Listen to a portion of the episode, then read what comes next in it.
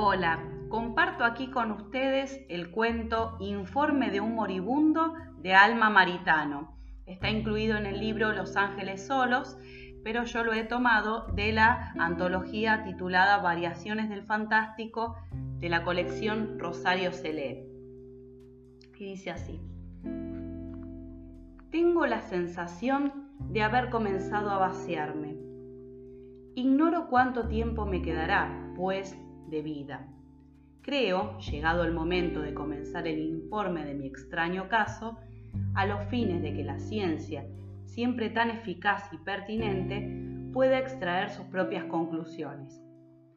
Tal vez, dentro de muchos años, alguien, un héroe anónimo de laboratorio seguramente, será capaz de aislar el germen que haya de inmunizar en el futuro a mucha gente contra una enfermedad tan extraña como la mía.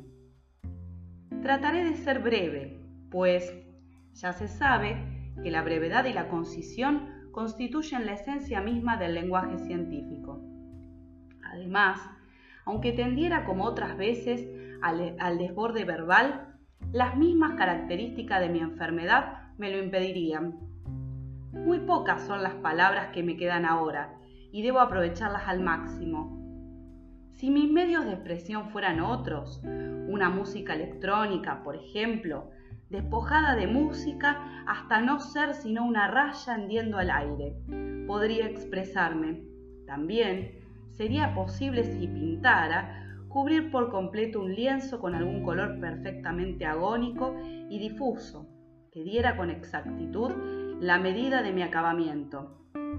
Pero no cuento más que con estas palabras, las últimas que me restan. Y con cierto dolor, cierta nostalgia de aquel buen tiempo en que ellas me nutrían, me alimentaban, formaban parte de mi carne y de mis huesos.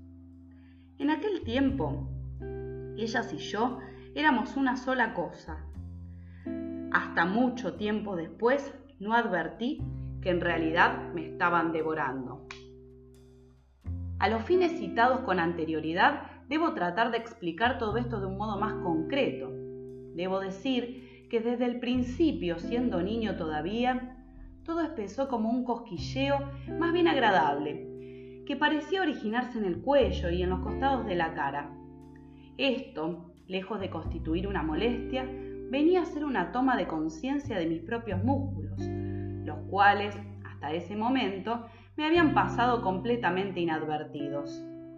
El tal cosquilleo se originaba frente a determinados sucesos, a saber, puestas de sol, amaneceres, lluvias mansas, cambios de estaciones y, en general, frente a paisajes y fenómenos naturales a los que era excesivamente sensible. Entonces empezaba a formarse dentro de la boca, entre los dientes, bajo la lengua, unas palabritas pequeñas, inofensivas, con sabor a caramelo de miel, que independientemente de mi voluntad, caían de los labios con un tintineo alegre. Comencé a tomar la costumbre de apartarme de los juegos de mis compañeros, porque resulta algo marcadamente insólito y sospechoso ese chorro rosado que yo trataba de ocultar con las manos como podía. A decir verdad, los juegos no me interesaban en absoluto se me aparecían mucho más fascinantes aquellos corpúsculos acaramelados y transparentes que me llenaban la boca de dulzura. Los otros chicos, claro, empezaron a mirarme como a un bicho raro, y como cada vez se me hacía más difícil mantener mi secreto o caer en explicaciones que yo mismo era incapaz de dar, terminamos todos por acostumbrarnos y tomarlo como algo común y corriente. Por suerte, la pedrería se desintegraba a los pocos instantes, digamos casi al contacto con la atmósfera, y todo continuaba como si nada hubiese ocurrido. Pero de todas maneras, yo me estaba convirtiendo en un ser distinto a los ojos de los demás y ante mis propios ojos, cosa que, bien mirada, no deja de tener sus ventajas, porque precisamente la diferencia es considerada una virtud y no un defecto. En consecuencia, mi ascendiente sobre los demás, lejos de disminuir, creció en forma notable. Lo observaba en el trato especial que la gente me dispensaba, hecho que influía sobre mí, elevando cada vez más la opinión que tenía de mí mismo.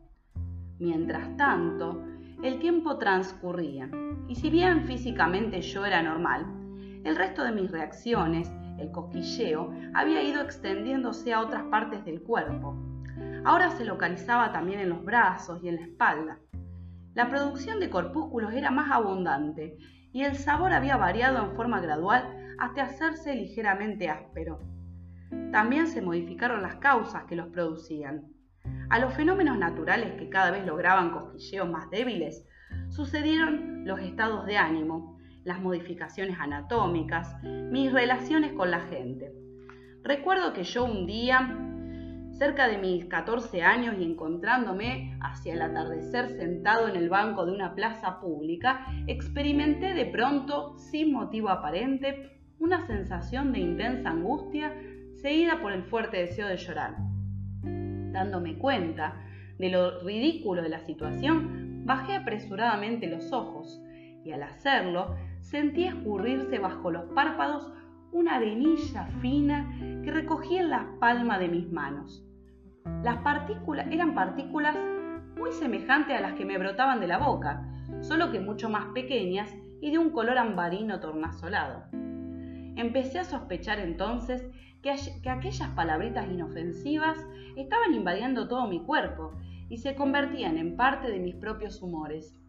Confirmé esta suposición pocos meses más tarde, cuando un fuerte golpe en la nuca me produjo una abundante hemorragia nasal. En el pañuelo que me apliqué rápidamente quedaron bailoteando restos de, de las mismas partículas, de un alegre color rojo, esta vez cristalinas y movedizas. No había nada que hacer. Mi propia sangre estaba contaminada.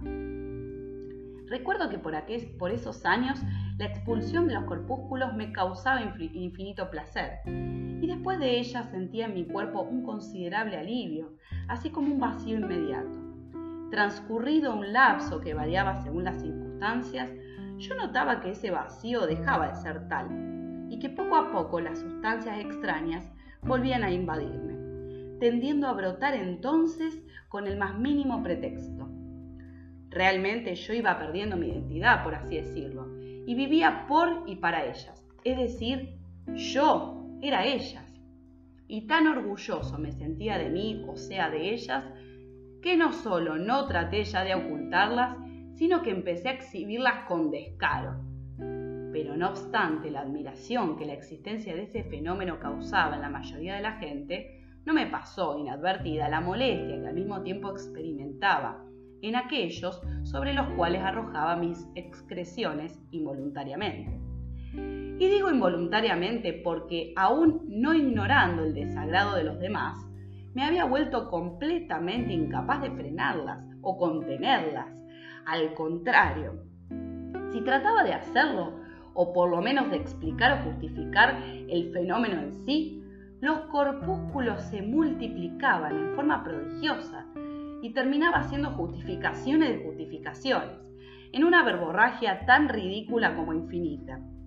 Al cabo de un tiempo, cada acción mía provocaba un brote caudaloso de las tales sustancias. Simultáneamente fueron adquiriendo un tono verdoso, más bien desagradable y un sabor casi diría repugnante.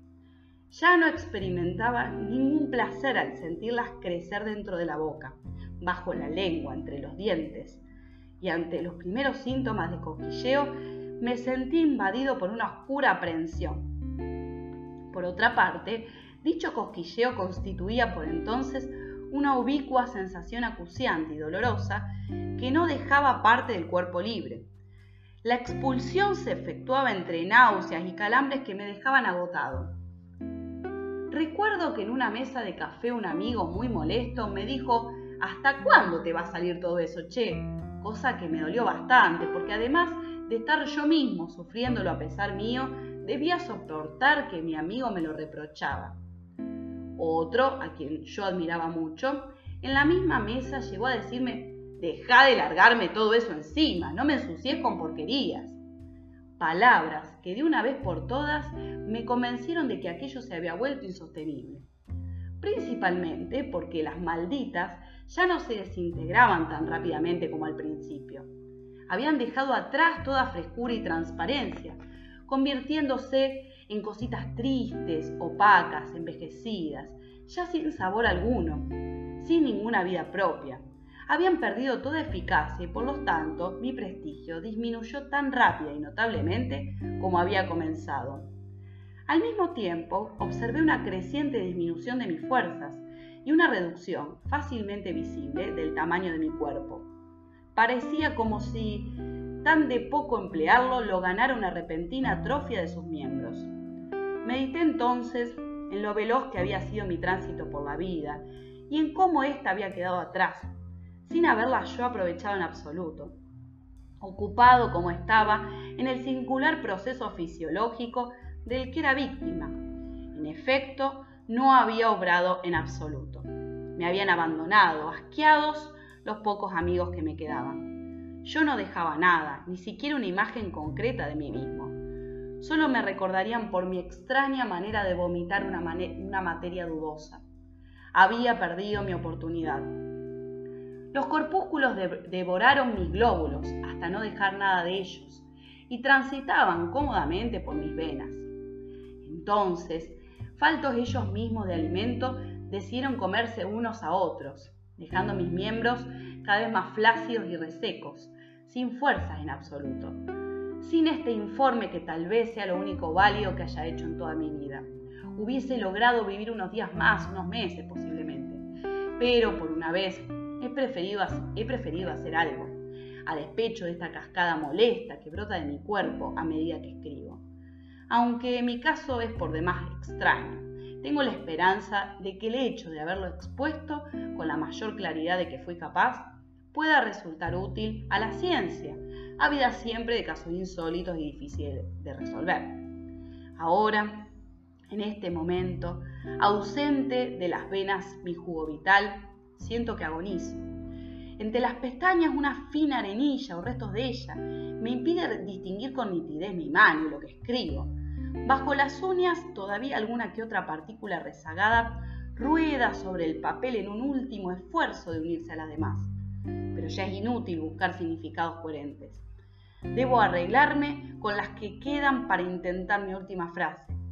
Es algo que necesito decir antes de que mi mano quede inmóvil y mi cabeza caiga sobre el papel, pero no puedo ya construir frases. Solo expulso palabras grises y endurecidas, pero quiero decirlo. Debo, alegría, nunca, los que encima, perdida, otoño, verdad, lastimada, porque debo, aunque al final, cuchara, bendito, medio encuentro, quiero decir siempre definitivo, lo lamento.